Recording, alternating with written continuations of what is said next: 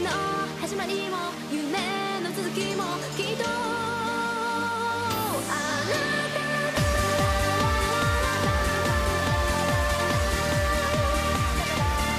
Olá, ouvintes! Sejam bem-vindos a mais um SaiKaiCast, dessa vez especial, hein? Eu sou o Matheus Feitas de Fortaleza, Ceará, e sejam todos bem-vindos ao novo mundo. Olá, gente. Quem fala aqui é o Carlos Polemos do Rio de Janeiro. As pessoas estão falando do preço do combustível vai, aumentar junto com o petróleo. Ninguém parou pra pensar que, que vai aumentar também o preço do estrogonofe, né? Muito boa noite, eu sou o Guilherme, do Ceará. Se a Rússia parar de exportar vodka, a cobra vai fumar. É, boa noite aí, meu nome é João Lucas, sou do sudeste de Minas, perto de BH. Todo mundo sabe, não existe mais você querer treinar na tua academia, pois não tem suplemento, só tem ovo pra comer. Se vira. Olá, meu nome é Tício, o cara que tem como único objetivo ser o alívio cômico desse cast. E será que esse ano o verão na Ucrânia chega a 60 graus? Meu Deus, triste. Ah, como todos puderam ver, né, hoje a gente vai falar se acontecesse uma terceira guerra mundial. Fiquem com a gente!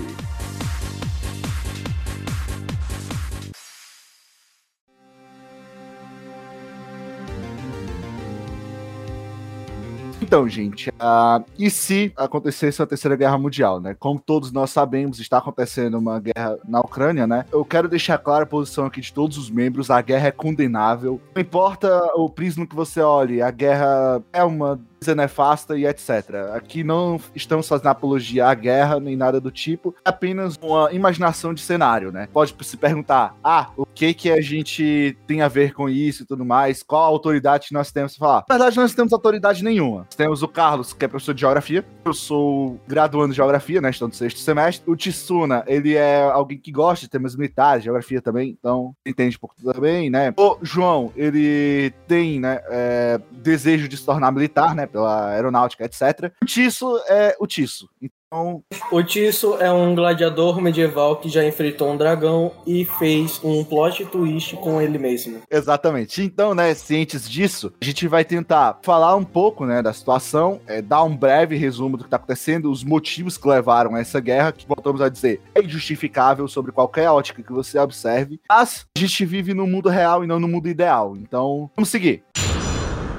Vamos começar trazendo um pouco do histórico que levou a essa guerra, né? E as razões de ambos os lados para a guerra existe e para que a guerra não exista. Então, né, nós temos três pontos hoje, atualmente, de forte eh, potencial de entrar em conflito de larga escala. Nós temos agora a Ucrânia, né, e a Rússia, com a OTAN ali próximo. Nós temos a região do Mar do Sul da China, envolve Taiwan eh, e os países ali que estão ao redor da China, né, no- na parte ocidental, enfim, o, o Mar do Sul da China, o Sudeste Asiático ali. Nós temos a região ali entre China, Índia e Paquistão, que é a região da Caxemira. Antes disso, né, a gente vai tratar mais aqui, né, do lado ucraniano, né, da, da conflito da Ucrânia, porque é o que está acontecendo hoje, né, é o que tem mais evidência e é o que vai acontecer. Então, Carlos, você pode dar uma pequena, explicar um pouco os fatos, né, de que motivam cada um? Tem ali, na verdade, é um- é uma coisa que vai. É muito antiga. Algumas pessoas dizem que tem a ver justamente na época da Guerra Fria, mas é antes da Guerra Fria. No, no certo, a gente tem quando a gente teve a expansão do Império Russo. né, ele se estendeu por aquela região, então é uma área, sempre foi uma área de influência né, do, do Império Russo. Na época da Constituição, já no século passado, durante, após, da,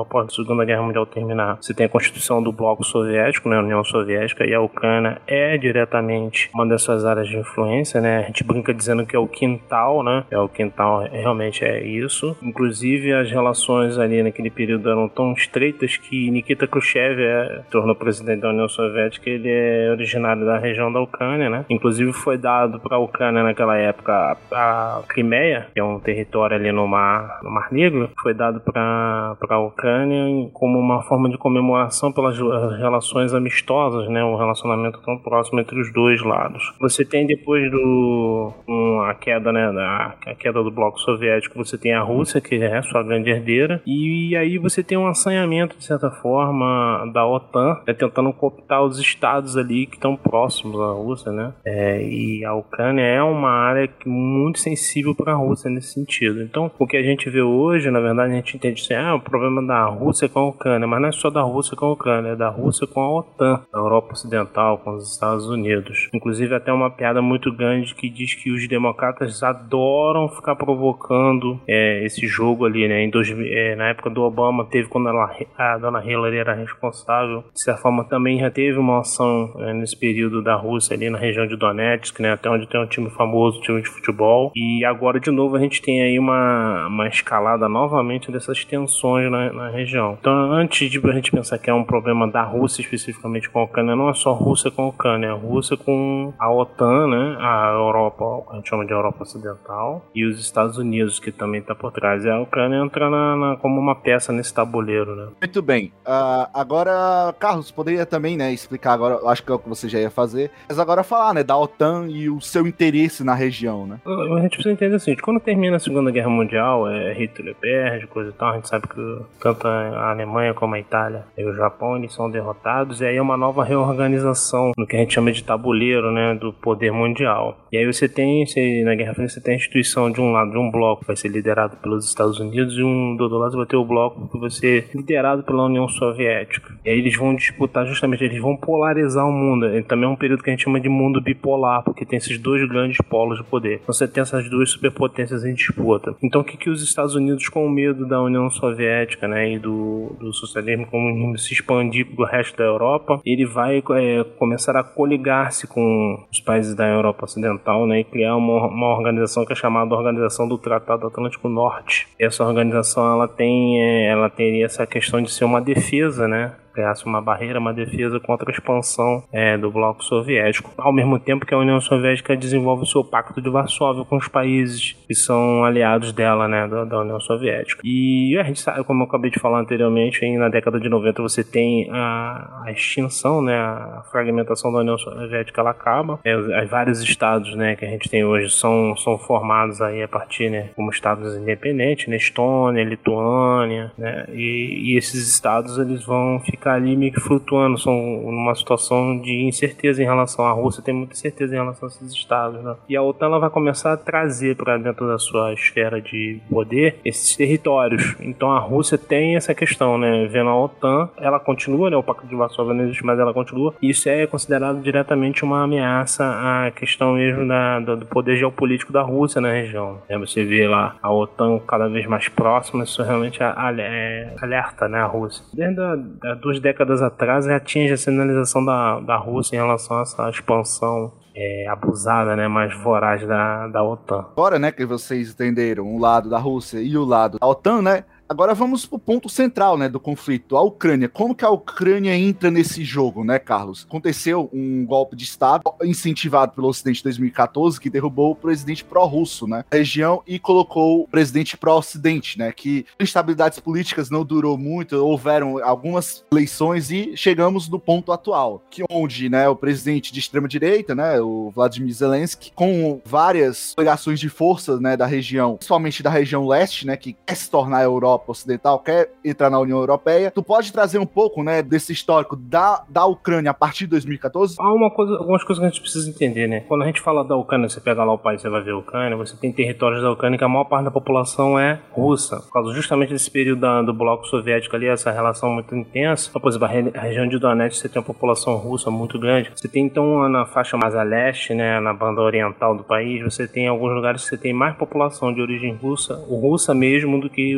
ucranianos. Então isso aí também é uma, é uma disputa. A Rússia injustamente entrou agora alegando que está deixando para libertar essas populações. A questão da Ucrânia é muito mais complicada porque durante a instituição da União Soviética a gente teve o Holodomor. E isso para a população ucraniana é uma coisa entalada na garganta, né? Que eles tiveram sérios problemas, questão de morte cínicos e tal. Então até mesmo já daquele período já ficou essa forma amarga. Como o Matheus falou, isso foi sendo no jogo, foi sendo alimentado também pelas potências do Ocidente como uma forma de criar uma dissensão. É, você já tinha essa insatisfação histórica, mas você também teve um, por parte do Ocidente nos, nos últimos anos, nas últimas décadas, um recrudescimento porque você ficou alimentando também isso. Então os grupos que são pró-Ocidente, eles aproveitaram as circunstâncias do momento e realmente eles tomaram conta. É, e aí você tem aí a ascensão desses grupos que são mais pró-Ocidente. E aí de novo é aquele lance, né? A Rússia olha para a Ucrânia, tá diretamente, como a gente brinca, diz que é o quintal, né? Tá no quintal dela. E aí você vê grupos que são é, abertamente anti-Rússia. A questão também é essa. Então quando o Putin invade, como ele invadiu, na verdade é uma forma também dele pressionar, talvez não depor, mas pressionar e tirar é, parte do poder desses grupos que são os grupos mais extremados é, ante a Rússia, né? Porque a gente não é só também entrar no Ocidente, é também uma questão de defenestrar as influências russas que tem dentro do território. Então a gente chega na atual situação, devido a várias negociações, né? A OTAN, ela coopta a Ucrânia, né? E a Ucrânia vindo, né, ameaçada e querendo, olha para o Ocidente, né? Olha para a Europa Ocidental e vê essa prosperidade, etc, né? Querer ser como eles, feita relações, né?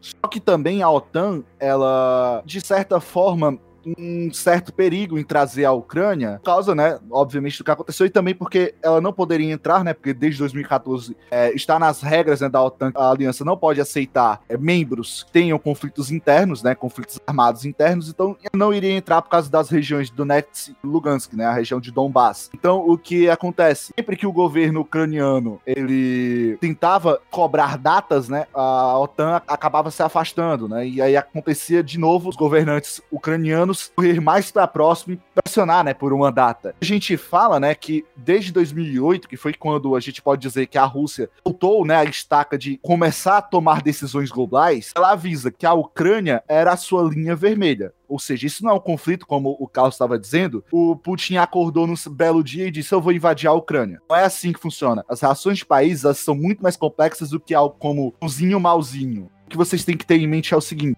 a Ucrânia é ponto-chave para a Rússia. No mundo ideal, a Ucrânia tem o direito de fazer as alianças que ela quer, as decisões que ela quer, independente de outras nações. Porém, o que acontece? Essa é a penalidade de você morar ao lado de uma potência. A gente vive no mundo real. O mundo real ele não é o mundo ideal. Qualquer pessoa que estuda relações internacionais sabia que quando a OTAN tá se avançar de forma mais enérgica em cima da Ucrânia, esse conflito atualmente aconteceria. Isso não é algo que a gente possa dizer que foi pego de surpresa. Então vocês têm que ter o seguinte: a Rússia, a Ucrânia é não só essa parte do quintal, mas eles são isso os russos vendo, né? Eles são irmãos.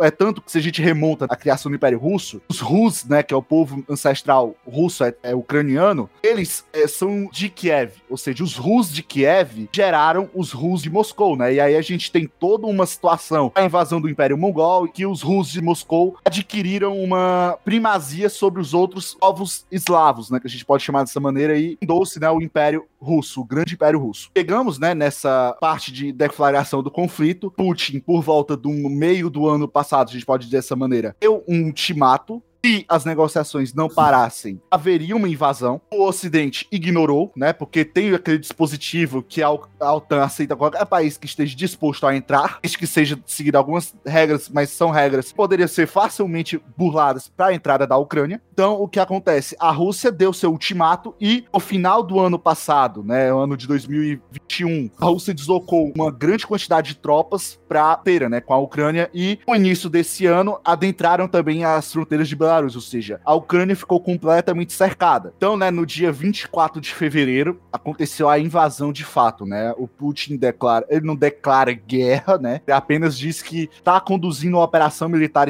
é, especial, né, no território ucraniano. Isso é o que a gente tem até o momento desenhado. Agora, informações de agora. A gente está gravando isso aqui no dia 27 de é, fevereiro, né? Um domingo, é, aproximadamente 8 horas da noite. Atualmente, a Kiev está cercada. As principais cidades, né? Kharkiv, é, Melitopol, sob forte cerco e fogo russo. Delegação ucraniana ela aceitou negociações com a delegação russa no território da Bielorrússia. A Rússia é pesadas sanções econômicas que vão, né, no sentido de abalar a economia mundial. A Rússia foi retirada do sistema SWIFT, né, que é como se fosse um PIX global, né, onde as pessoas mandam pagamentos instantâneos, né, os bancos, as instituições financeiras pagamentos instantâneos. Isso vai gerar, né, consequências seríssimas para todas as partes do globo. Esse foi o preço que o Ocidente está pagando para tentar frear a Rússia. Porém, né, como a gente sabe, o gabinete russo ele é, não é feito de crianças, né? Todas essas sanções foram certamente precificadas. No cálculo estratégico, a Rússia achou que sim valeria a pena, né? Oferece essas sanções para se reaver como potência, porque é isso que a gente tem que ter em mente. As ações da Rússia abrem espaço para uma nova ordem mundial. Dá uma esclarecida para as pessoas terem mais, mais ou menos noção de tempo. Em 1532 foi estabelecida a primeira colônia do Brasil, foi em São Vicente. Um ano depois, a Rússia, o Império Russo já tinha uma certa expansão, já estava ali é, já acessando certos territórios onde hoje é a Ucrânia, né? Como o Matheus falou, esse processo de Rússia, Ucrânia, aquela região toda ali, é, é um processo que tem séculos já de existência. Não é uma coisa assim que foi decidida da noite para o dia, né? E é importante a gente entender isso, porque às vezes a gente pensa o seguinte, ah, na Ucrânia só tem ucraniano. Não, tem russos, tem outros povos ali. As fronteiras, elas são, existem no papel, mas às vezes elas não, não combinam com a realidade, só para as pessoas terem noção dessas coisas. Bom ponto, que agora você me lembrou de uma coisa, né? né? No dia 26 exatamente no horário europeu, a OTAN né, chamou para a aliança Finlândia e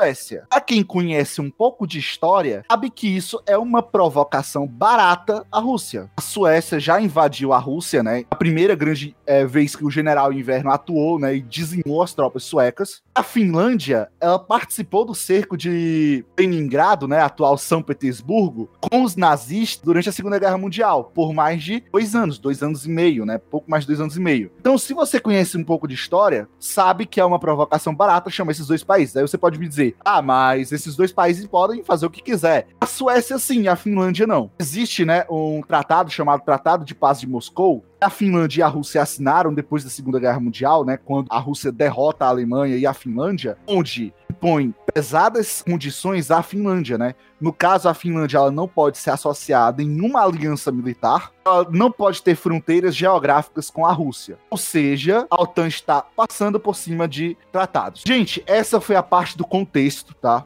É, a gente foi rápido, tem muita coisa mais acontecendo, tá? Entenda, não há vilões bonzinhos, malzinhos, heróis tá? nessa história. Todos têm seus interesses, todos têm imperialismo. A, a, única vítima é a Ucrânia. Certa perspectiva foi um pouco de inocência dela achar que conseguiria sair da, da órbita da Rússia. É, é, considerando que já tinha, como eu falei pra vocês, é, não precisa ir muito lá atrás não, o governo Obama, né, com a Hillary, eles já tiveram aquela pequena experiência com a, como eu te falei, né, Donetsk que foi tomado durante um tempo, inclusive teve um brasileiro que foi para lá e foi preso, as pessoas não sabem de ter um brasileiro preso lá porque ele foi lutar com as tropas russas que entraram no território da Ucrânia, tem nem 10 anos, né, já, é, já eram para estar atentos em relação a isso, mas mesmo assim, como você falou, houve uma inocência, mas há também é uma, é, é, eu entendo que por outro lado não é só inocência, é uma necessidade necessidade por parte da população da Ucrânia de se ver mais longe possível da Rússia por causa de, algum, de, um, histórico já anterior que eles tiveram, né? O Matheus falou que vocês botam isso na cabeça de vocês. No mundo que nós vivemos, a liberdade total, mas você paga um preço às vezes, né? e o preço que a Ucrânia está pagando agora é esse, é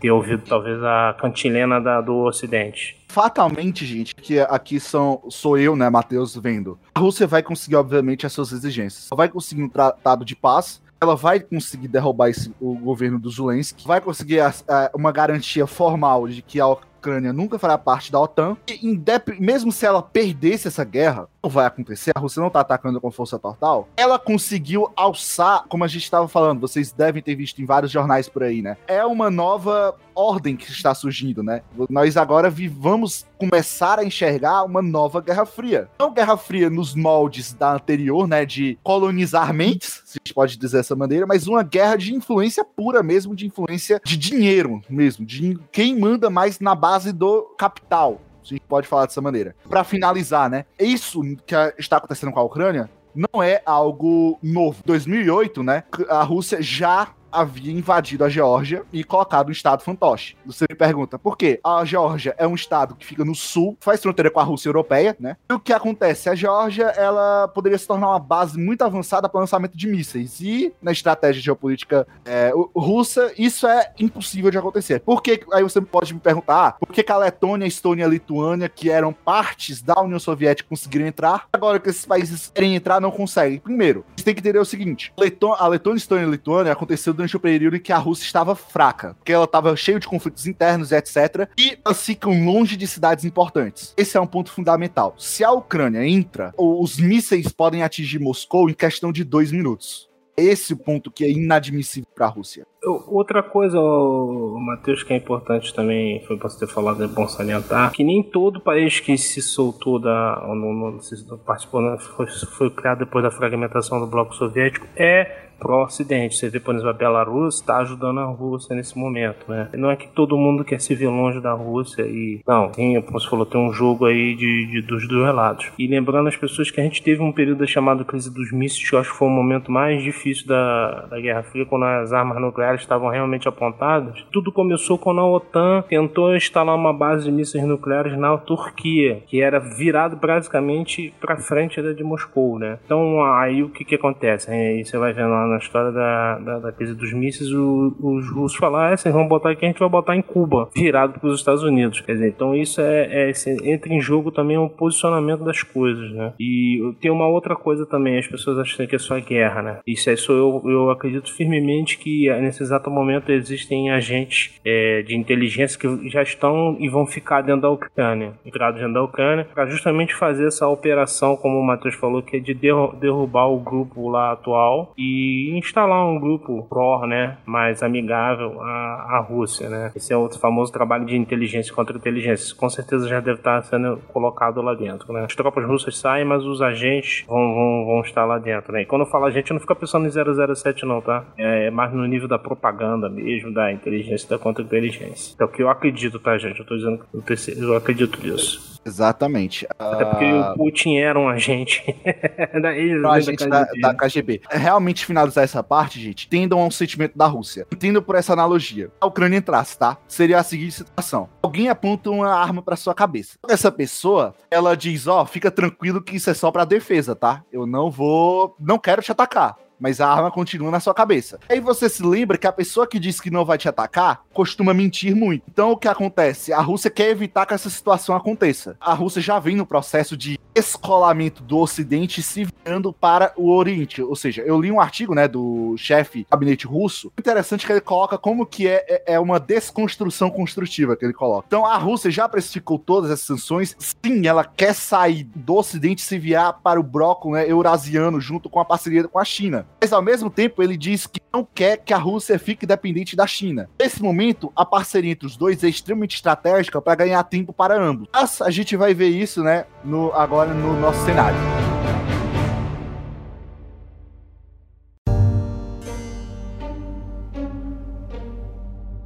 Agora, né, gente, que a gente já fez toda a parte histórica, já contextualizou, né? Toda a parte histórica não, mas a gente deu uma contextualizada básica, né, pra gente entrar nessa discussão. Então vamos começar, né, com a nossa nação, né? Guilherme, aconteceu a merda. Uma terceira guerra mundial eclodiu, tendo como epicentro a Ucrânia. Quem você acha que dispararia o primeiro tiro? É, deixando primeiramente claro que eu não sou um estudante de geografia universitário como você e nem um professor como o Carlos. O conhecimento é completamente de leigo, então caso alguém se irrite, culpa não é minha, é a minha falta de conhecimento. Mas aqui é só o e se, cara. A parte do conhecimento já foi. Agora aqui não vai acontecer terceira guerra mesmo, mas e se acontecesse? Agora que a gente viajando. Bora lá. Bem, eu acredito que teria dois fatores.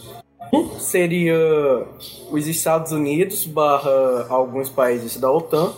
O outro seria a União Europeia como um todo. Porque, como a gente sabe, é, Estados Unidos e Rússia, anteriormente União Soviética, possuem uma relação ódio e estresse. O oposto do, do amor e ódio. Se os Estados Unidos entrassem militarmente sério a apoiar a Ucrânia, ou a União Europeia, que também é contra a Rússia, por causa de vários fatores, principalmente o socialismo, existiria um aflito de a Rússia está enfrentando vários países. Possivelmente Cuba, que era um grande país aliado a ela, e eu posso estar um pouco errado, mas alguns países poucos, na verdade, anteriormente faziam parte da União Soviética, quando eram do conjunto de países, iria apoiar a Rússia. Mas eu acredito que a China entraria em algum ponto entre os dois frontes, é, por completo e por definitivo. Não importa qual lado a China entrasse, isso afetaria completamente a economia mundial. Visto que a China, algumas décadas para cá, tomou o local de posse dos Estados Unidos como maior exportador do mundo. Para isso, eu acredito que iria mais outros países também. E as dois frontes iriam pressionar o Brasil a ele entrar em algum lado. Eu desconfio um pouco do nosso presidente porque, desculpa o termo, é baba-ovo dos Estados Unidos. Mas eu acredito fortemente que o Brasil sim iria entrar fraco, não totalmente militar, talvez como se fosse na Segunda Guerra, por causa de algum interesse próprio, econômico, infraestrutural ou algo do gênero, talvez territorial. Mas eu acredito que seria isso. Talvez, eu acho que talvez, é, com todo esse conflito, eu não acho que a Índia entraria parte dele, nem o Japão, nem nada do tipo. Mas suponho que e isso acarretaria, obviamente, numa guerra nuclear. Se acontecesse uma guerra nuclear, talvez um terceiro front. Bem, essa é a minha visão de leigo. Eu acho que para facilitar, é melhor a gente ver as atuais alianças que tem pelo mundo. Como esses atores atuariam. A gente tem os Estados Unidos e OTAN, né? A grande aliança militar do Ocidente, né? Nós temos os países árabes, países árabes e muçulmanos como um todo, que entrariam contra os Estados Unidos, a favor da Rússia. Nós teríamos Israel, que entraria a favor do americano. Nós teríamos temos a Rússia, obviamente, contra o lado americano, né? Cazaquistão, Turcomenistão, enfim, os que estão, né, que antes eram parte da União Soviética, entrariam do lado russo, né? Teríamos a China, que entraria do lado russo também. No caso, a China suportaria economicamente a guerra, né? Nós teríamos Japão entrando do lado americano, Coreia do Sul entrando do lado americano, a Austrália e Nova Zelândia entrando do lado americano, Paquistão e Índia. A gente tem aqui uma coisa divertida, porque independente de qual lado, mas o lado que a Índia tomar, o Paquistão vai entrar do, do lado contrário. Isso é uma certeza absoluta. A gente fosse colocar para uma guerra total mundial. Por exemplo, se a, a Índia, né, que no momento tá com um sentimento forte anti-americano, pode colocar dessa maneira, entrasse do lado russo, coisa que é muito difícil acontecer, a, o Paquistão entraria, entraria do lado americano, e vice-versa, isso aconteceria. A África iria continuar uma bagunça, o Brasil seria instado a ser o celeiro do mundo, no meu ver, o, produtor de alimentos que não seria diretamente atingido em termos de tropas, mas a economia seria devastada, a gente seria renegado a produzir alimentos nessa guerra. A América do Sul como todo, o nosso tabuleiro é desenhado dessa maneira. Sabendo disso, é, quais seriam os primeiros movimentos? Quais seriam os primeiros frontes abertos? Cara, aí, né, eu acredito que primeiramente seria no Mar do Sul da China, por quê?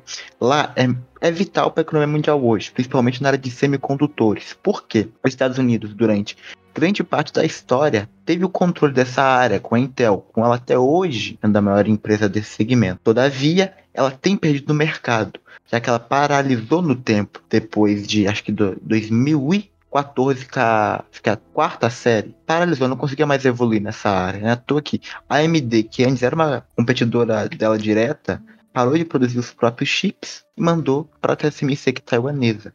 Ou seja, atualmente a tecnologia de semicondutor é dominada pela TSMC muito frágil perante a China, o que possibilitaria facilmente, né, que a China com uma, uma expansão rápida, tomar conta do lugar e junto disso um, um domínio dessa tecnologia, o que poderia colocar os Estados Unidos em certa defasagem na guerra eletrônica, né? Também eu acredito que isso poderia acabar levando aí, né?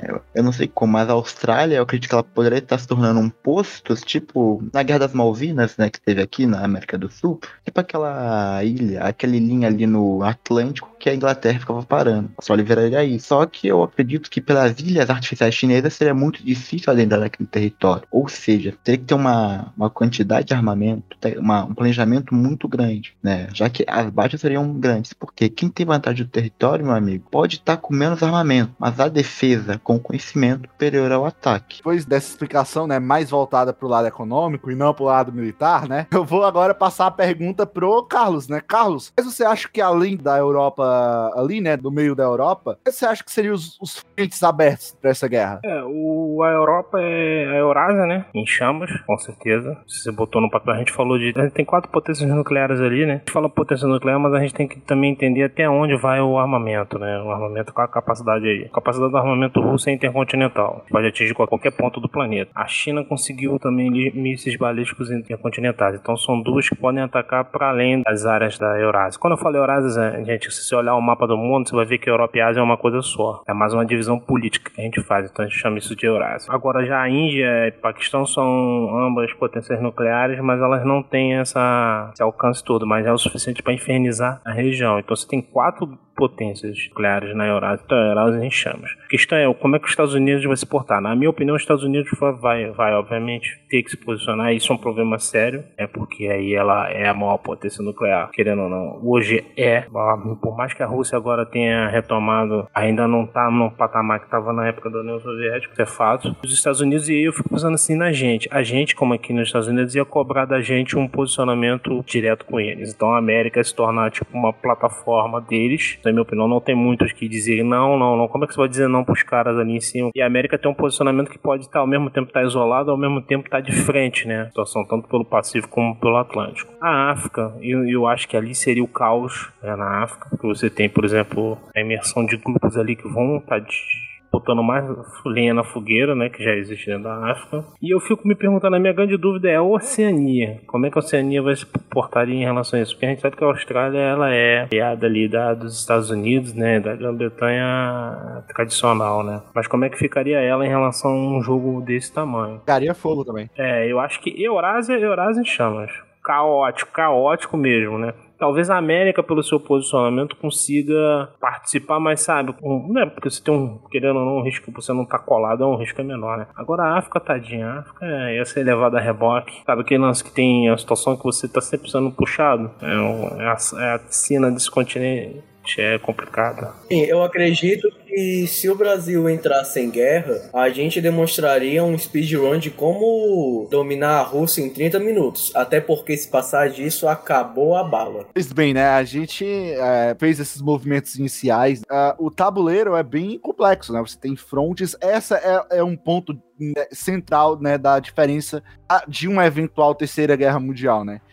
As primeiras, a primeira, segunda guerra mundial, elas foram de certa forma localizadas, apesar de ter o nome mundial. Você tinha um front, né, europeu, o front ocidental e o front oriental. Você tinha batalhas alucinadas acontecendo na África. E você tinha a guerra de aviões e navios na Ásia, né? Ou seja, os Estados Unidos não foi atingido em nada, tirando Pearl Harbor, mas Pearl Harbor não é exatamente aquele território maravilhoso dos Estados Unidos, né? É uma base avançada. O que nós temos, né? Nessa eventual terceira guerra, vai sobrar pra todo mundo. Tem mais lugar seguro no mundo. Tomar um passo em face, obviamente que no primeiro momento, quando a gente fala de terceira guerra, né? Logo vem a imagem, isso também é muito colocado na gente por jogos, né? De videogame ou por filmes, que é a imagem dos mísseis voando, né? E destruindo tudo logo de uma vez. A gente tem essa situação. Então, o que acontece? A gente tem né, a imagem dos jogos de videogame indo, e, e dos filmes, né? da- do primeiro momento que a guerra é iniciada, os mísseis voam. Aí você tem aquelas explosões, alguns jogos são muito bonitos, mas e outro é uma tosqueira. Depende também do orçamento e etc.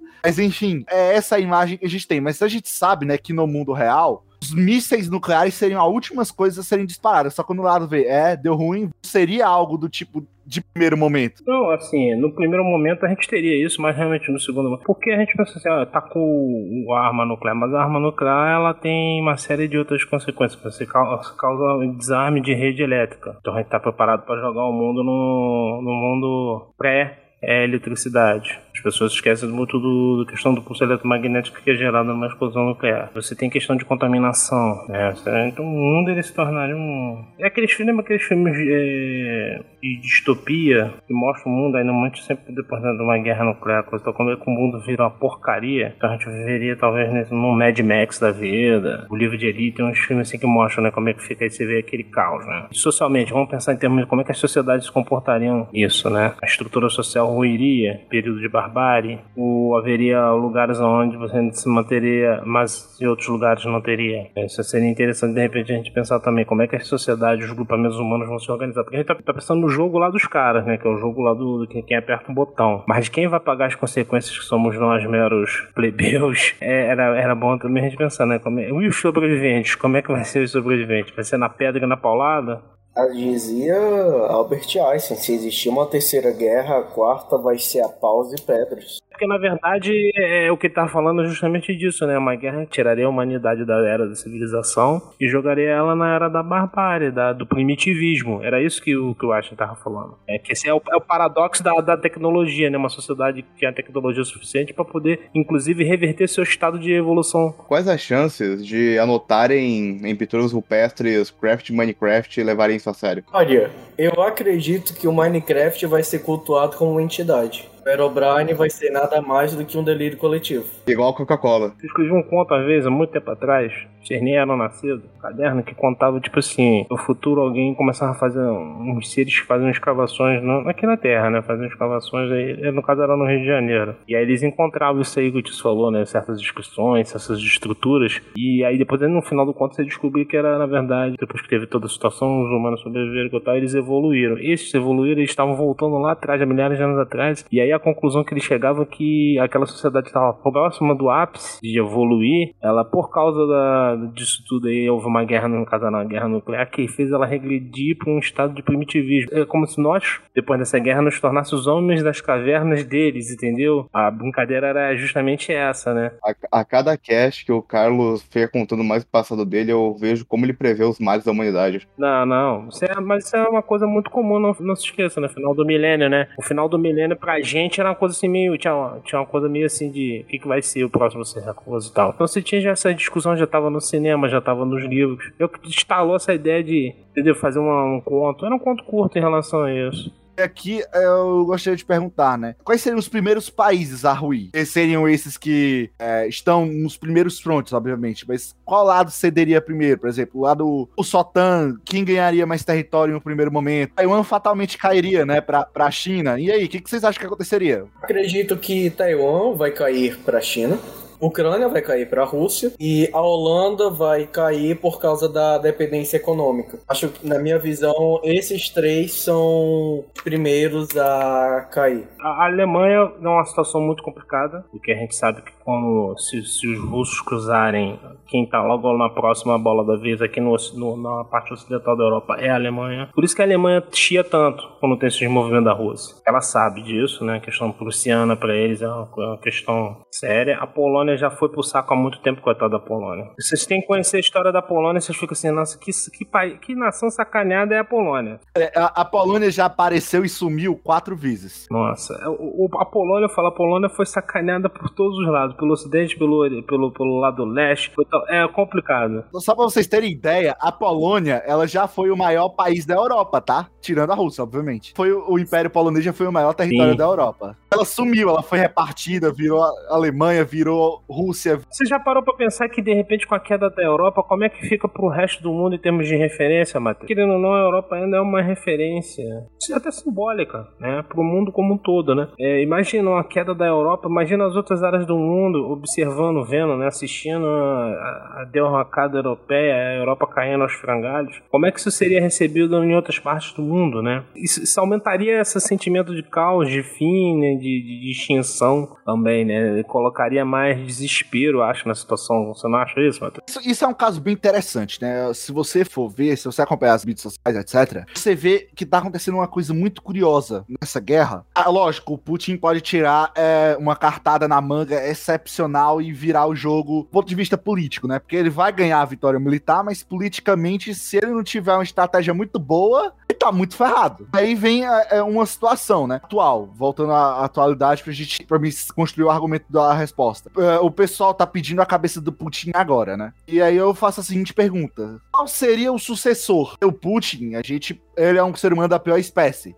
Ele não é burro ele é uma pessoa querendo ou não controlada, ou seja, o Ocidente ficou confortável em ter o segundo maior arsenal nuclear na mão dessa pessoa. Agora, e se, por exemplo, sobe alguém ao poder que não entende nada do que tá acontecendo, é, tem o ego ainda maior que o Putin, e aí? Isso é uma coisa que não é precificada, não, não vejo comentário na mídia, só vejo gente cobrando a cabeça do cara.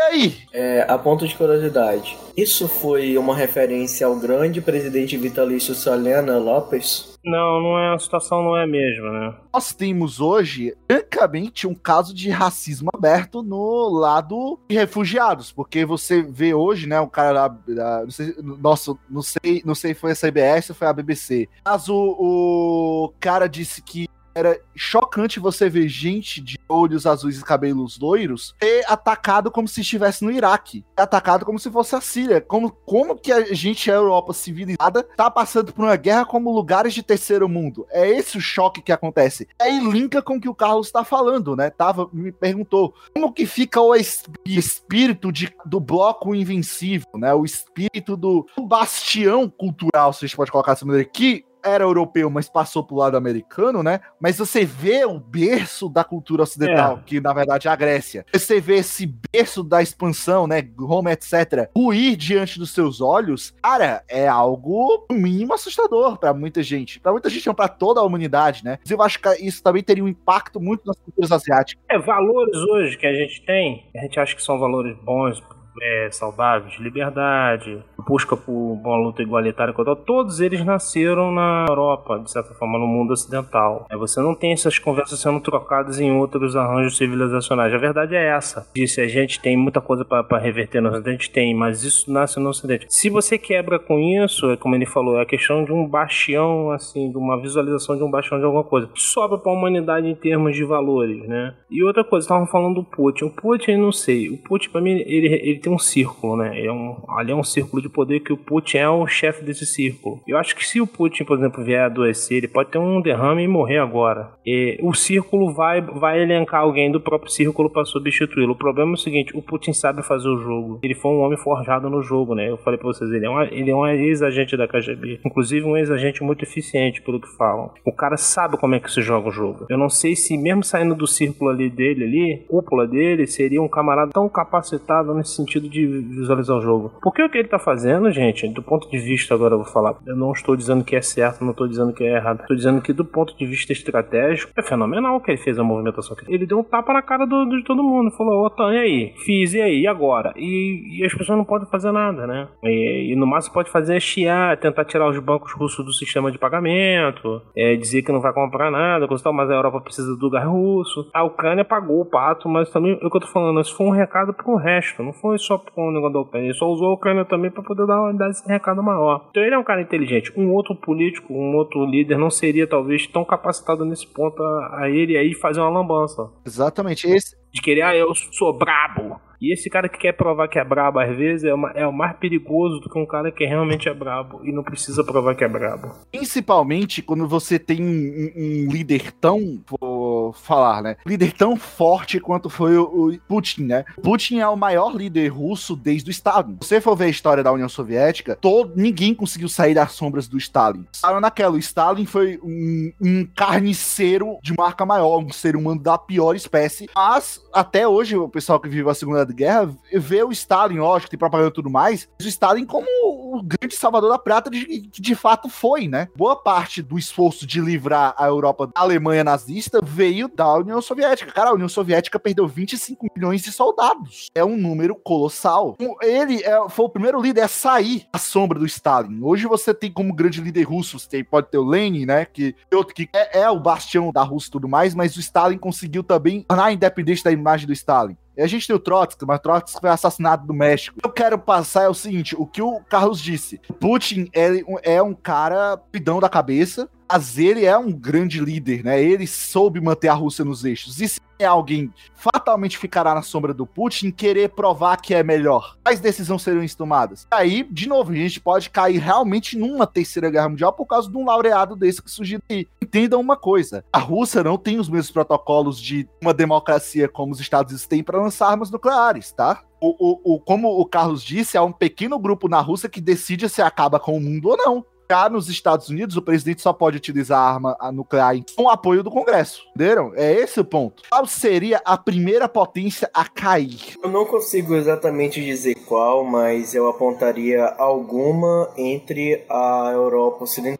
Eu acho que a própria Rússia seria a primeira a cair. Vamos lá. A Rússia tem sim um exército muito poderoso e tudo mais, mas a, a própria OTAN não é uma. Lógico que a guerra não se resume a números. Se, se precisa de estratégia e tudo mais. É tanto que a gente está vendo o que está acontecendo na Ucrânia, né? Os números esmagadores, a guerra fatalmente será perdida, mas estão dando trabalho, estão destruindo equipamento e etc. Ponto central é o seguinte: devido às condições que estão é, dadas pode até ser que no primeiro momento, devido à proximidade, né, relações logísticas, etc., a Rússia tomasse alguns territórios do lado leste da OTAN. Mas quando viesse o contra-ataque, eu acredito que o território russo seria invadido e Moscou cairia. Eu acho que num espaço de tempo razoável, porque essa, guerra não tem a capacidade de durar muito tempo. Então, eu acho que num espaço de um ano, eu acho que Moscou fatalmente cairia. Eu vejo a, a Rússia sendo a primeira a cair. Eu tô enganado? É possível, só porque, assim, vamos pegar uma outra potência ali próxima dela, que é a China. Mas a gente sabe que a China é complicada, a China ainda ela consegue fazer uma, uma melhor avaliação das suas potencialidades. A Rússia sempre teve, desde a época da expansão do Império Russo, sempre teve esse desejo de ser a mas isso foi muito perigoso, porque isso os coloca muitas das vezes a fazer movimentos temerários. Por mais que Stalin tenha sido eficiente, a longo prazo a, a, o bloco caiu. Por mais que o Império Russo tenha feito o que fez, ele chegou no final, ele chegou assim aos frangalhos, era uma situação deplorável. A minha pergunta é: o poder hoje que o Putin tem é um poder pessoal né? É um poder mais pessoal, de projeto pessoal de um grupo, ou é alguma coisa fundamentada para longo prazo, para além é, do período de vigência do ser humano, né, e do grupo do Putin? Eu vejo como um projeto nacional. Vou dizer o porquê. O Putin claramente é o saudosista da União Soviética. Para todo mundo. Não no sistema comunista, mas o, a, o território que a Rússia tinha e a importância que a, a, União Soviética tinha no mundo. É tanto que ele falou já claramente várias vezes que o maior erro estratégico, geoestratégico, geopolítico do mundo foi a dissolução da União Soviética. De certa perspectiva, ele não tá errado. Aconteceu e etc.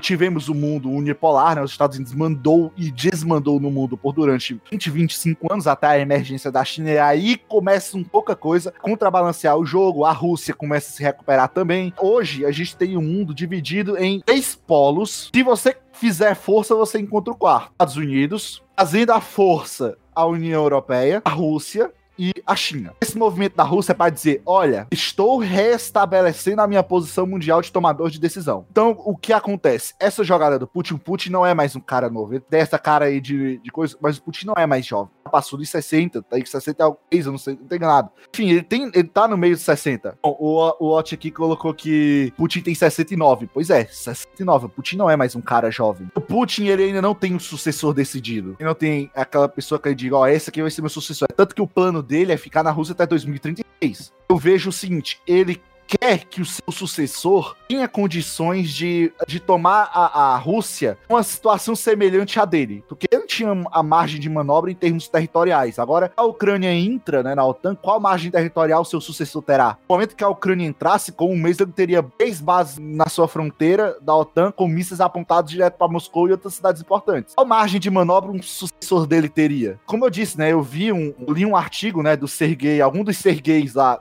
da, do grupo do Putin, o, o chefe do conselho, né, geoestratégico da Rússia. Ele fala claramente que a Rússia ela tá se virando contra o Ocidente porque ela, ele acha que o Ocidente é decadente, o Ocidente é agarrado a ideias falhas e que o, o importante é ter uma Rússia voltada pro Oriente e fortalecer suas relações com a China, para se tornar tão dependente. Então, eu vejo essas ações do Putin um projeto pessoal, um projeto da Rússia. É, olha só, há 200 anos que a Rússia acha que tem uma mensagem para dar para o mundo. É, em algum momento foi com a ideia do Império Russo, que era uma, um império muito complexado, porque eles não sabiam se eles iam, eles iam mais pelo lado da, da. Por isso que você olha assim, o Império Russo ele tem um aspecto muito parecido à monarquia francesa, mas ao mesmo tempo eles tinham alguma coisa ali do, dos prussianos, era um povo muito dividido para qual caminho caminhar. Depois, no século XX, a gente tem aí com o estabelecimento da União Soviética, achava que a mensagem era a expansão do comunismo. Hoje tem o Putin, uma coisa meio na nacionalista, com a, ele tem também um empréstimo muito forte do, da Igreja Ortodoxa, que ele faz um empréstimo muito forte do nacionalismo, coisa e tal, da Eurásia. Eles sempre estão achando que tem. Eles têm essa coisa de achar que tem uma mensagem para o mundo. O problema é o seguinte: o mundo quer, quer ouvir uma mensagem da Rússia. Então eu acho que chegou o momento do Putin realmente entender, e acho que é isso que ele entendeu. Ele tem que garantir justamente isso, a Rússia. E como tomadora de, de decisão, ele sempre foi tomadora de decisão, né, Matheus? Mas dessa vez ele bateu o pé e, e botou o ponto. Aqui, ó. Essa Rússia que tá aqui hoje, ela é tomadora de decisão sim. É, a gente, inclusive, pressionou, porque é o seguinte, ô, Matheus, o Ocidente foi. O Ocidente perdeu essa gente fala que a Ucrânia perdeu, mas o Ocidente perdeu essa, porque ninguém vai poder fazer nada, né? Ele agora, inclusive, já, já botou na cartada da arma nuclear na mesa, né? Se foi ontem, se foi hoje, já anunciou. Isso, é pra, pra forçar uma negociação agora com a Ucrânia. Não, é só pra forçar uma negociação com a Ucrânia. Pra poder dizer o seguinte, vocês queriam chegar perto de mim, mas quem tá mais próximo agora sou eu de vocês. Ele, ele, ele é muito genial nisso. Agora, o problema é o seguinte: é duradouro até onde também? Essa é a minha grande pergunta. E isso que pra mim me incomoda, porque isso aí pode ser mais instabilidade o pós-Putin do que Putin fazendo isso hoje. É importante trazer essa parte da mensagem, né? Porque vamos analisar nosso, nosso mundo multipolar, né?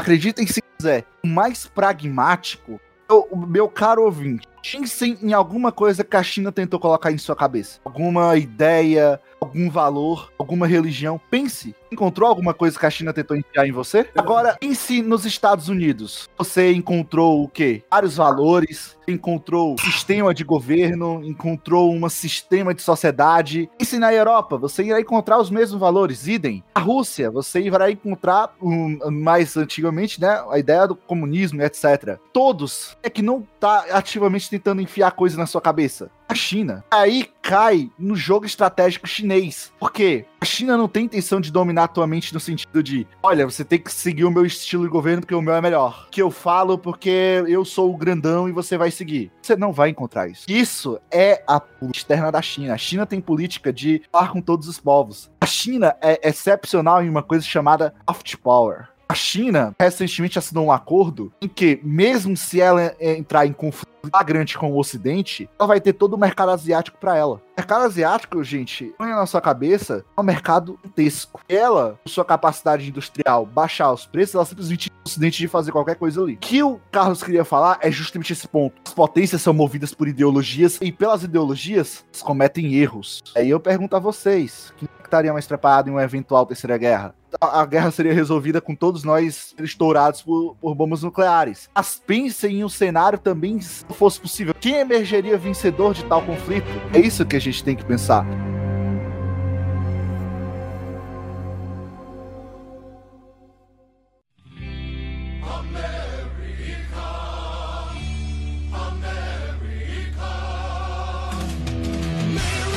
O grande vencedor dessa guerra seria né? O que vocês acham que aconteceria? Quem sairia vencedor, mas vencedor em todos os aspectos? Não só de eu ter lá arragaçado com o meu, o meu oponente, mas quem emergeria das cinzas desse mundo com uma nova ultrapotência? Dessa vez a gente pode dizer ultrapotência. Tem comentário, só que ele não é bom. Comente disso, você tá aqui para comentar, cara. Acho que depois disso, abriria um portal na África e iria tudo decorrer igual aquele cast de O Portal para Outro Mundo do IC. exatamente. Inclusive, escutem esse cast que tá muito bom. Linkou, é, esse menino tem visão, é lindo. Eu não acho que teria uma outra potência. Eu acho que o mundo estaria multipolarizado mesmo, já está multipolarizado. O que houve, na verdade, talvez um deslocamento do tabuleiro efetivamente para a Eurásia, mas ainda o jogo é jogado. É, cada país desse que você está citando tem sérios problemas internos para resolver. É, a Rússia tem problemas seríssimos. A Rússia tem uma curva demográfica que é um veneno para ela. É, a gente tem que estudar demografia também é importante ao longo prazo. A Rússia tem uma questão que é alguma fronteira ali com outros países e não são países nem um pouco receptivos com a Rússia, tem que resolver isso. A Rússia tem problema com população muçulmana, pouco, pouco é falado no Ocidente, é, mas inclusive já saiu no Le Monde uma vez isso. Então, se o Le Monde botou, então não dá para questionar, dizendo que é teoria da conspiração, então no Le Monde isso, mostrando que eles têm um problema sério com justamente com as curvas de crescimento da população russa e de populações muçulmanas em território russo são, são muito discrepantes. A China tem um problema seríssimo que é uma questão de débito que está agora batendo na casa da China, né? As cidades fantasmas, a questão da construção civil agora já tá vendo a bolha tá arriscando de estourar. Você tem 700 milhões de pessoas para poder ainda incluir dentro do. Apesar de todos os avanços que ela fez, ainda tem 700 milhões de pessoas ainda para ser inclusas. Então, as potências elas têm problemas muito sérios para elas poderem se arrogar numa, na, na questão de se alguma ser considerado ultra. O que eu acho é justamente isso, que agora fragmentou de vez, regionalizou. É, potências regionais agora podem de repente aproveitar essa situação para poder se firmar mais.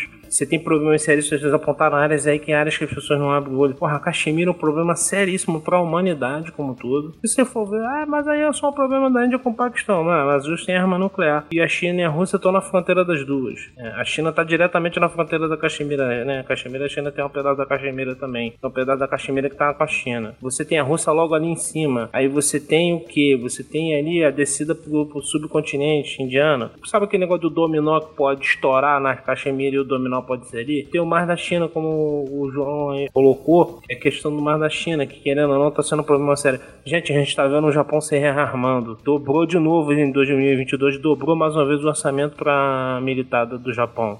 A Filipinas também parece que agora aumentou o seu orçamento também pra, pra com gastos militares. A Filipinas. E você vê como é que o negócio é complicado, né? E lá no Sudeste Asiático tem outro país que ninguém lembra, que é a Indonésia. A Indonésia tem um exército realmente gigante também. E é um país muçulmano, né? Tem maior população muçulmana hoje no mundo é a Indonésia. É, Então é uma série de problemas aí que a gente tem que a gente ficou muito sentado. Olha, se vocês querem um cenário maravilhoso para uma terceira guerra mundial, esqueçam a Europa. Pode sair de qualquer lugar, menos da Europa. Não vai sair da Europa. O cenário de uma terceira guerra mundial, ele vai acontecer, se acontecer, a Ásia. A Ásia tem muitos pontos de potencial vai dar merda. Os que a gente citou, a Caxemira, a, da Índia e Paquistão, do Mar do Sul da China, A racionalidade dos caras são outras, né, Matheus? esse, esses são pontos os mais evidentes. Mas, mano, tem coisa ali da, da Indonésia também que não- os caras não descem, a Filipinas também. Ah, mas eles não têm armas nucleares. Mas, meu irmão, você invadiu outro ali, Escalona. Começa ali e se escalona, espalha. você começa a ter as- aliados ali, irmão, o negócio escala de forma que você. Olha, é uma coisa máxima. E outra coisa também, né, Matheus? Mais que a Rússia tenha o que tenha, é ainda a Rússia ainda tem aquela, ainda tá dentro de um certo critério de uma racionalidade. A racionalidade desses caras é diferente da nossa, a forma de, vi- de visão do mundo deles é diferente da nossa. Eu falo assim, é mais fácil você ver Índia e Paquistão usando armas nucleares um no outro do que uma Rússia disparar e os Estados Unidos disparar. Não tô dizendo que é impossível, mas é mais fácil de ver. A racionalidade dos caras é diferente. A racionalidade da civilização hindu é totalmente diferente. Entendeu? É o que se dane, a gente lança. O Shiva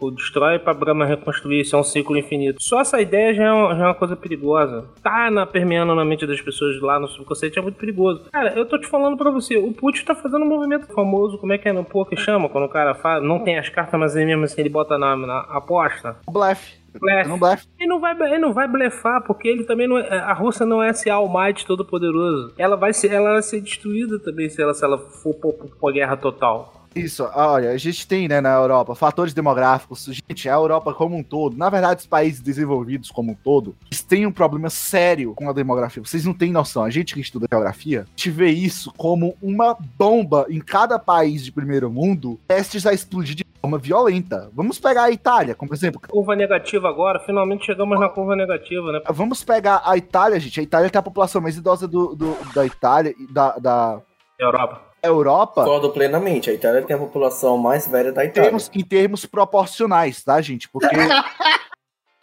Agora que eu entendi o que você falou.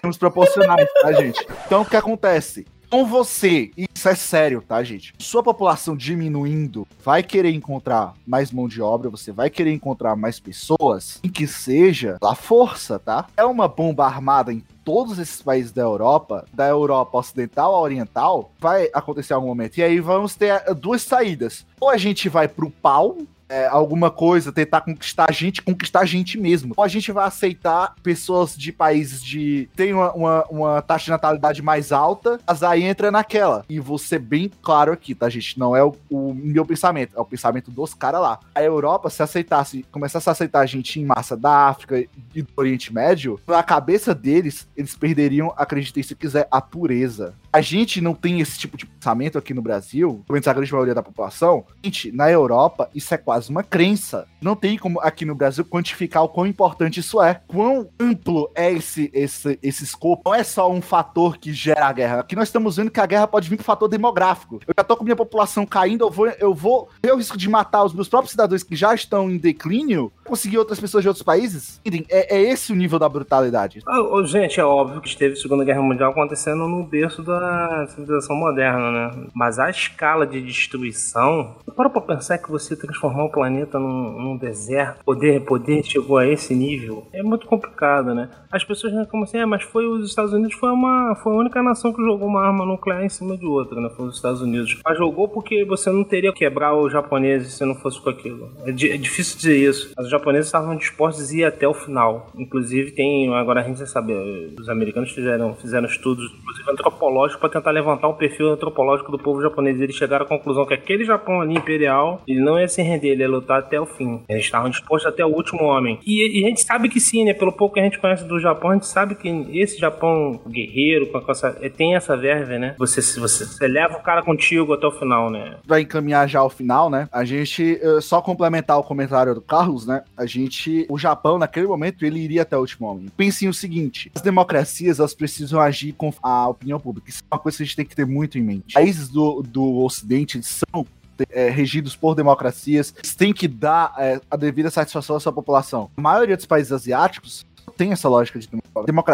Eu vejo muita gente cobrar, ah, a Rússia não é democrática. Meu irmão, diga quando que a Rússia foi democrática. A Rússia, ela foi um império, o império caiu, virou a, a- o é, socialista, A sociedade feudal dentro do século XVIII, ainda no século XVIII. império, aí deu do império, do império extremamente atrasado inventar de lutar com a Alemanha extremamente armada aos dentes. Logicamente foi uma, uma cacetada que derrubou o império. Da queda do império veio como o socialismo. Socialismo veio uma turbulência que tentou se implementar algum tipo de democracia, que fracassou miseravelmente na Rússia. Isso o pessoal simplesmente não fala, o período Yeltsin. Foi uma tragédia pro povo russo. A fome atingiu Moscou. Isso nunca tinha acontecido. E veio o Putin, autocrata, né? Em 20 anos ele, re- ele re- restabeleceu o orgulho da população russa. Isso a gente tem que ter em mente também. Restabeleceu o orgulho. Aí, né, caminhando pro nosso final, eu queria fazer a, a, a pergunta de 4 trilhão de dólares. Quem lançaria a primeira bomba atômica e onde? O Paquistão na Índia ou a Índia no Paquistão. Se tiver que lançar mesmo, talvez seriam os primeiros. Eu acredito que Putin ia jogar a primeira bomba atômica na região da Europa. Provavelmente a França, creio que a França, se eu não estou enganado, tá apoia também militarmente a Ucrânia, etc. Cara, eu acredito que não, não, parte do, não parte do Ocidente vulgo Estados Unidos. Não acredito que pa- parta de, que aconteça no Oriente, né? Só que eu tenho uma dúvida se aconteceria, sabe, para estabelecer realmente um Oriente totalmente alinhado com a China, ou seja, contra a Índia principalmente, ou seria a Índia uma, uma medida desesperada atacando, vai todo mundo pra casa do Toca o F, né? Liga o F que se dane. Agora eu quero ver esse comentário. Esse comentário foi o que eu esperei o cast todo. Disso, se ah, alguém fosse acertar a bomba nuclear, quem, acerta, quem jogaria e acertaria onde? Cara, eu acho que eu teria algum país muito precavido. Eu não sei qual, esse é o problema. E eu tô pensando num lugar que tem uma pedreira boa. Porque daí ele ia jogar a, a bomba nas pedras. Daí as pedras já vão ficar melhores pra da Quarta Guerra Mundial ele ganhar. Vai ter mais pedra, né? Genial. Porque tem maior coisa, mais armamento ganha no final, né? Isso. Você precisa lembrar que se acertar, por exemplo, a Amazônia, o Brasil vai estar feito. Porque nossos paus estarão superiores. A gente pode atacar a Amazônia e usar a estratégia de usar a camada de ozônio com outras pessoas. Eu acho que, sabe quem seria, quem lançaria? Eu acho que isso é totalmente, no- no- dependendo da situação como ocorreria, tá? Por exemplo, se o centro de comando da OTAN do leste europeu fosse na, em Berlim, a Rússia mandaria em Berlim só pra, pra exterminar e dizer, peguei Berlim de novo. É o seguinte para as pessoas, né? Eu vejo as pessoas falando assim, como o lado certo, o lado errado. A gente tem casos no que a gente tem um lado que a gente fala, esse lado é o mal, tá totalmente errado, sim, temos. Segunda Guerra Mundial a gente sabe, teve um lado que era o lado errado. Mas poucas vezes na história, talvez é, isso é extremamente raro na história da humanidade, que você pode colocar conflitos em preto no branco. Eu costumo dizer que na vida não tem preto e branco, é mais fácil, porque entre o preto e branco você tem todas as cores possíveis, né? É mais fácil você encontrar justamente as situações ali no meio. Então, talvez a maior vítima da situação hoje, realmente, com certeza, é, o, é a população ucraniana que está passando por tudo isso, né? Os líderes, os governantes, eles se protegem, né? Quem, quem luta as guerras são, são os pobres, são os humildes, né, são os soldados. Mas se for parar para pensar no, no, no mais geral, a Rússia tem os seus motivos, suas motivações. Não estou dizendo que justifica. O Ocidente tem também as suas motivações para ter também, é, de certa forma, deixado a situação muito instável. Então esse é o jogo, tá? Infelizmente a guerra não é uma, não é uma coisa que a gente deveria tolerar, não deveríamos tolerar nunca. Mas infelizmente faz parte da história da humanidade. Ter isso em mente. Infelizmente nós vamos estar numa sociedade claramente muito atrasada, eu acredito aí que nós tendemos aí a basicamente vencer o quê? Sabe, um período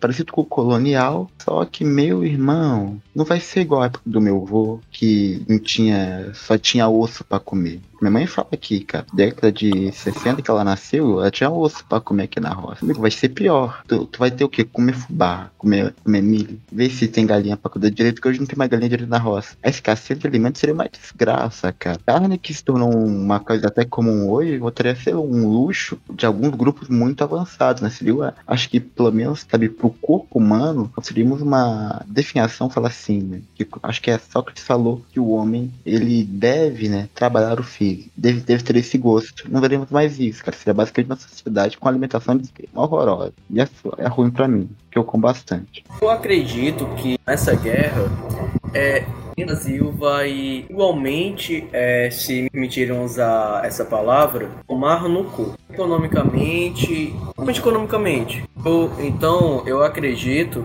que tudo dependeria de decisões para as consequências menos piores possíveis, mas eu não tenho principal conhecimento como principalmente as consequências ou como ia para remediá-los. As consequências do mundo seriam basicamente, cara, além da decadência da sociedade, nós possivelmente perderíamos os valores ocidentais, um conhecimento realmente eficiente da infraestrutura, né? Chegando no período feudal, talvez pior, cara. Por quê? Hoje tu não tem alguém que vai que sabe forjar direito na tua, na tua casa. Tem alguém que pega o que negócio para soldar. Seja, o setor produtivo seria destruído. Mas possivelmente, caso ocorresse, sabe, as queimadas de certos locais, de certas bibliotecas, cara, poderíamos estar literalmente reiniciando a humanidade. Seria basicamente mais milênios de desenvolvimento. Uma história inteira de uma espécie destruída em poucos anos. É completamente, né, horroroso, horrendo, um, um tanto quanto desprezível isso acontecer. Uh, eu endosso os comentários do Carlos, né? Essa guerra é uma tremenda estupidez. Se houvesse bom senso de todas as partes, ela simplesmente não teria acontecido. Uh, como eu tinha dito, né, no mundo ideal, as, os países podem se aliar a todos que ela quer, seja da maneira que for, ter o tipo de governo que quiser, as afinidades que quiser. A gente vive no mundo real. Real você é movido, os países têm interesse, principalmente quando você está do lado de uma potência. É como o próprio Putin tinha dito, né? Imaginem a situação que eu colocasse bases no México seria a relação? Provavelmente o, o, os Estados Unidos derrubariam o governo do México em questão de horas também. Não essa de organizar um, completamente, transformar o, o demônio. Porque, é, vamos lá, isso é uma coisa que quando a gente estuda a Segunda Guerra, né? É sempre acontece. Você vilaniza o Hitler, coloca o do Hitler como demônio, por ser o demônio, todo o mal recai sobre ele. Porém, isso faz você se sentir mais confortável porque se você coloca toda a culpa em uma pessoa, significa que só aquela pessoa é ruim e a humanidade continua tendo esperança. Mas vamos é, é, pensar o seguinte, galera. Não foi só o Hitler. O Hitler não tomava as decisões da Alemanha sozinho. Assim como o Putin não toma as decisões da Rússia sozinho. É o, é o determinado tempo histórico, as decisões que acontecem em um país, os fatores que fazem com que as coisas aconteçam. A história não surge do nada. É isso que vocês têm que ter em mente. E aqui nós temos a, a, o seguinte, né? Como eu penso, não sei se o Carlos vai endossar o que eu tô falando. Mas é o que eu tô falando, que eu, o que eu penso, né? Minha, minha, meu, como será a resolução desse conflito? Haverá, né, o, a, o cessar-fogo, provavelmente amanhã ou depois de amanhã. A Rússia vai conseguir seu tratado, mas aí nós chegamos à a, a seguinte encruzilhada. Lógico, o, o Putin pensou que ele poderia ser expulso do SWIFT, né? Que isso vai gerar um grande impacto na economia russa. Ao mesmo tempo, o plano dele já era se afastar do Ocidente. Nada melhor para você fazer um plano de afastamento que um afastamento brusco, onde você é literalmente obrigado a se reinventar. No caso, ele já tem um sistema específico próprio, né? Mas talvez ele queira integrar com o da China, né? Também, que a China também tem um sistema parecido com o SWIFT próprio. Mas aí o que acontece? Putin pode ter a vitória militar nessa guerra, mas a vitória política ainda é uma incógnita.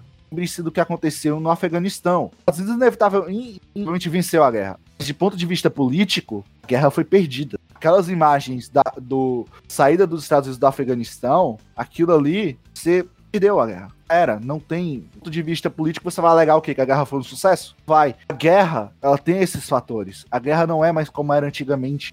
Hoje a gente luta com a arena da política global. Não é como você ter cidades estados brigando entre si que você não tinha essa arbitrariedade global, entende? Então é isso, gente. A guerra é injustificável sobre qualquer ponto de vista que você for olhar. Como você dizer automaticamente.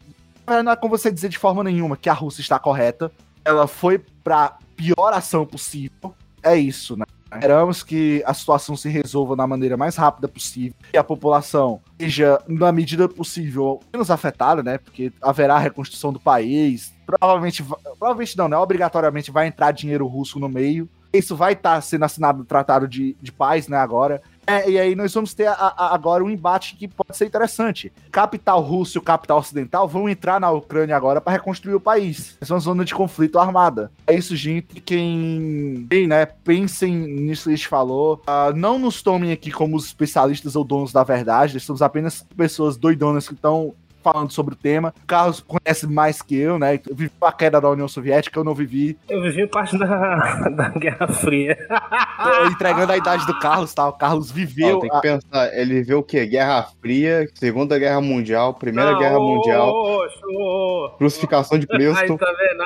Não, na vacalha também não, meu meu. Mas é sério, aí né, daqui o Carlos, ele é o mais velho da gente, né? A gente chama ele de tio às vezes. Ancião, fala certo. O Carlos, é a minha visão, você pode achar muito idealista, mas o Carlos ele tem mais experiência que eu, né? Tomem mais a sério os, os argumentos do Carlos, os meus, sou só um cara que gosta de estudar, gosta de ter relações internacionais. Inclusive, eu tenho uma ideia de fazer um mestrado nessa área, mas eu não sou especialista ainda, né? E nem o Carlos. A gente é duas pessoas que estudam, né? Tem o gosto de estudar e gosto de aprender, né? Somos duas xeretas, né? Exatamente. Então, gente, é isso. Grande abraço pra vocês. Falou, valeu e tchau.